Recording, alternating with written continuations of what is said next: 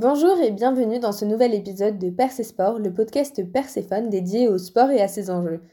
Aujourd'hui, un épisode un peu spécial, car au lieu d'interviewer un acteur du monde sportif, je vais vous présenter un événement sportif auquel j'ai pu assister il y a deux semaines. C'est un événement très spécial, sportif mais aussi culturel. J'ai participé à l'événement Sport Universitaire organisé par les étudiants de troisième année en STAPS à l'Université de Nice. Le responsable de l'événement nous explique un peu plus en détail le but de l'événement. Bonjour, est-ce que tu peux te présenter déjà? Bonjour, alors je suis Axel Chouk, donc je suis en troisième année de management sportif au STAPS de Nice et euh, je suis un cursus euh, dans, dans, une licence de management sportif, tout simplement. Pourquoi vous avez décidé de lier dans cet événement art et sport? Parce qu'en fait, ça nous tenait à cœur de créer justement cette multiculturalité qui euh, met en scène bah, justement c'est des choses qu'on ne voit pas forcément euh, tous les jours et qui est assez innovant ici. Et c'est ce qu'on voulait mettre en avant, comme quoi bah, des étudiants bah, sont capables de créer des belles choses et des choses innovantes qu'on ne voit pas forcément tous les jours. Pour l'instant, ça vous plaît le rendu aujourd'hui? Ouais, franchement, on est ravis de ce qu'on a proposé. ça fait six mois qu'on travaille là-dessus et le travail qui, qui, se concrétise enfin aujourd'hui, c'est assez une fierté pour, pour nous tous et franchement, c'est vraiment sympa. Super, juste vous étiez combien d'étudiants à peu près sur le projet depuis 6 mois Il y a 16 étudiants en troisième année de management et au cours de euh, notre parcours il y a euh, des, étudiants L2 qui sont venus nous rejoindre pour réaliser un stage au sein de notre événement. Donc eux aussi euh, ils apportent leurs connaissances et puis ils apprennent aussi avec notre événement qui font leur stage aussi chez nous en deuxième année. L'événement réunissait dans la bonne humeur différents sports du monde entier, donc la GRS, gymnastique rythmique et sportif, le football américain, la capoeira, la street dance, la danse africaine, la danse orientale, le kendo. Mais il y avait aussi un stand animé par des étudiantes. Elles nous ont parlé du concept de sport durable. On est sur un stand de sensibilisation à l'environnement et au développement durable. nous, on fait partie du master gestion de l'environnement et développement durable à Nice. Et euh, on est aussi adhérente au sein de l'association Gaïa, donc on vient au nom de l'association euh, aujourd'hui. Et du coup, on propose euh, plusieurs affiches et plusieurs petits flyers pour euh, sensibiliser sur différents sujets euh, relatifs au développement durable. Donc, par exemple, on a choisi de parler de la pollution dans les océans, avec notamment un petit focus sur ce, qu'est le septième continent. Donc, c'est lié à la pollution plastique qui, sont, qui forment des amas de plastique dans les océans. Et ce qu'il faut savoir, c'est que le septième continent, par exemple, il fait trois fois la taille de la France. Donc voilà, aborde des sujets assez généraux. Par rapport à ces océans, en fait, pour réduire le nombre de plastiques, on a proposé un guide pour réduire étape par étape le nombre de déchets qu'on produit. Et ça passe euh, par euh, réduire simplement euh, le nombre d'emballages qu'on achète ou alors composter, recycler, ce genre de choses. Et puis on a aussi un aspect sport durable. Voilà, donc vu qu'on est sur un événement sportif, on a aussi fait des, des affiches pour discuter des astuces pour pratiquer le sport de manière durable. Donc euh, notamment en pratiquant euh, le plugging, donc c'est euh, faire du footing en ramassant des déchets ou plein d'astuces de, ce type. C'est donc les, les, élèves de L3 qui vous ont contacté? Donc ce sont les étudiants de STAPS qui nous ont contactés parce qu'ils voulaient un stand de développement durable. Ça vous intéresse leur projet de mêler art et sport? J'ai adoré le projet parce que c'était euh, à la fois porté sur les enfants et sur les adultes. Et il y avait euh, un aspect découverte en fait. C'était pas juste du spectacle, c'était on peut pratiquer par nous-mêmes. Et ça rejoignait un peu le développement durable, c'est-à-dire que c'est pas que nous écouter, mais à la fin c'est aussi pratiquer le développement durable en fait. Les différentes associations ont pu présenter leur représentation, mais aussi organiser des activités pour les plus jeunes, mais aussi les moins jeunes, pour essayer les sports proposés. J'ai pu discuter avec les animateurs de plusieurs stands, heureux de partager leur passion et la culture de leur sport avec les plus jeunes. Commençons avec le sport qui faisait le plus de bruit, la capoeira. En cercle, les jeunes et les moins jeunes étaient en démonstration, mêlant danse et arts martiaux au son des percussions. Donc la capoeira est inventée par les esclaves afro-brésiliens comme un signe de rébellion.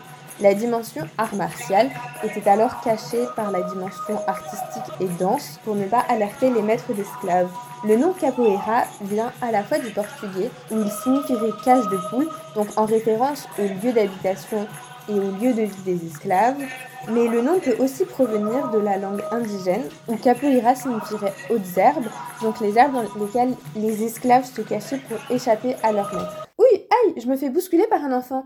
Il tente d'attraper la balle lancée par le quarterback. Et si je faisais un tour aux États-Unis pays où la culture du sport est très développée et surtout autour du football américain, sport phare. Mais déjà, quelles sont les règles du football américain? Le responsable du stand nous en dit un peu plus. Pourquoi vous avez décidé de venir à cet événement? Bah justement pour montrer que bah, le, football américain, ça existe en France. Ça fait euh, des années qu'on s'efforce d'avoir une euh, certaine visibilité, que ce soit sur les réseaux sociaux, euh, avec une émission de télé sur YouTube, une émission de radio ponctuellement également. Donc c'était une opportunité de plus de montrer que bah, le football américain, ça existe en France et notamment à Nice, avec un, grand club qui est là depuis 1999, les Dauphins de Nice, et avec plusieurs sections. Donc on commence en U12, les tout petits. On va jusqu'au U14, on a une section cadet, c'est les U16. On a également les juniors, les U19, et on a une section euh, senior qui évolue dans le championnat euh, D2, le casque d'or, et qui est actuellement en déplacement sur Paris là ce week-end. Donc voilà, donc c'était une possibilité, une opportunité pour nous de montrer que voilà, bah, ce sport euh, existe, qu'il est structuré à Nice, qu'il y a des licenciés, qu'il y a des coachs, qu'il y a des moyens, et voilà, et puis on est ouvert à tout le monde. Donc tout le monde est bienvenu. Merci. Euh, est-ce que ça vous intéressait particulièrement ce lien entre sport et culture? Parce qu'on sait qu'aux États-Unis, ça fait partie de la culture euh, américaine. Bah, les deux marchent ensemble. Aux États-Unis, il y a la culture euh, du sport. Il y a la culture en France à travers l'art, le dessin, etc., etc. Mais il y a moyen d'associer les deux. C'est à la fois le sport et la culture. Donc voilà, c'était une bonne opportunité là aujourd'hui. En plus, voilà, il pleut pas, il y a du monde, c'est agréable. Est-ce que le football américain, c'est pas un peu associé à un sport de brut et à un sport où on comprend pas les règles donc euh, justement, ça c'est typiquement le, cliché euh, euh, qu'il y a par rapport au football américain. Le football américain, c'est pas un sport de brut, c'est un sport de contact, mais c'est des contacts qui sont contrôlés. C'est-à-dire que ce sont des impacts qui sont intensifs, mais bref. Mais tout est travaillé, il y a du coaching staff qui apprend dès le plus jeune âge toutes les techniques de plaquage, de contact. Donc c'est très contrôlé. Et en ce qui concerne les règles, les règles elles sont pas plus compliquées qu'une partie d'échecs.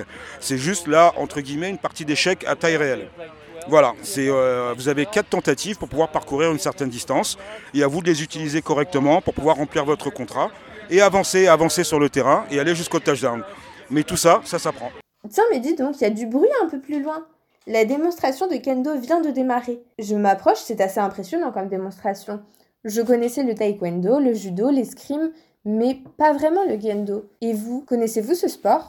En gros, c'est l'escrime japonaise moderne, qui a été inventée il y a 150 ans environ, qui est une escrime à deux mains, avec un sabre qu'on appelle un shinai, c'est un, rassemblement de quatre lattes de bambou reliées par une lanière de cuir. Et le, le but, c'est de venir frapper sur la tête, sur les côtés ou sur le flanc et donc la frappe à la tête s'appelle men, c'est le nom du casque qu'on porte. Côté, c'est le nom des gants qu'on porte. Et dos, c'est le nom du plastron qu'on porte. Donc le but du jeu, c'est de venir mettre c'est venir frapper ces endroits du corps en engageant le corps et en criant, euh, en criant le nom de la frappe sous forme d'un caille puissant.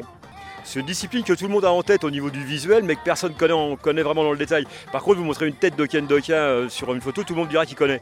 Mais c'est beaucoup plus complexe qu'il y paraît. Et en même temps, c'est très, très bien parce que ça permet d'avoir une activité physique. C'est un vrai sport de combat. Et si les frappes tombent pas sur les protections, les points comptent pas. Donc même quand on perd, on part pas en mangeant de la purée une semaine. Pas loin, je retrouve un groupe d'enfants. Ils jouent avec des cerceaux, des ballons, des rubans, des massues. Je pense que vous avez deviné sur quel stand je suis tombée le stand de GRS, gymnastique rythmique et sportive. Donc c'est un sport qui mêle danse et gymnastique. Les gymnastes doivent maîtriser quatre objets, le ballon, le ruban, le cerceau et les massues, lors de leurs mouvements. Alors j'imagine que vous avez compris, j'ai adoré cet après-midi à l'événement Sport Universitart.